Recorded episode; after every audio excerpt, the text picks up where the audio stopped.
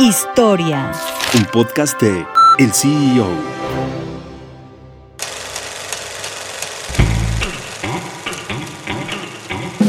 Durante los años 70 y 80, Panam era el calzado deportivo nacional por excelencia. Esto gracias a lo práctico de su diseño y su bajo costo. Durante 20 años dominaron el mercado, pero con la llegada del Tratado de Libre Comercio de América del Norte y la llegada de marcas de tenis internacionales, Panam perdió ese lugar.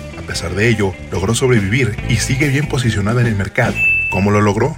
Su autenticidad es la clave. Panam es el acrónimo del verdadero nombre con el que fue fundada la empresa, Producto Auténtico Nacional Mexicano. Fue fundada en 1962 en Naucalpan, Estado de México, por las familias Pérez y Magen, cuyo objetivo era darle a México su primera empresa productora de calzado deportivo escolar. Así, el icónico modelo 084 clásico, el campeón, se convirtió en el calzado deportivo escolar preferido.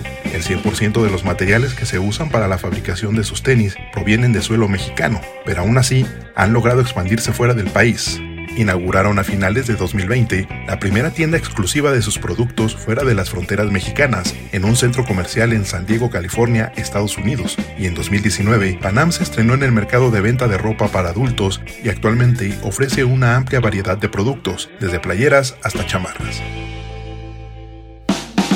Gracias por escucharnos y los invitamos a consultar más información de noticias, tecnología y negocios en el CEO.com, arroba el CEO-bajo en Twitter y el CEO en Instagram. Soy Giovanna Torres, nos escuchamos la próxima.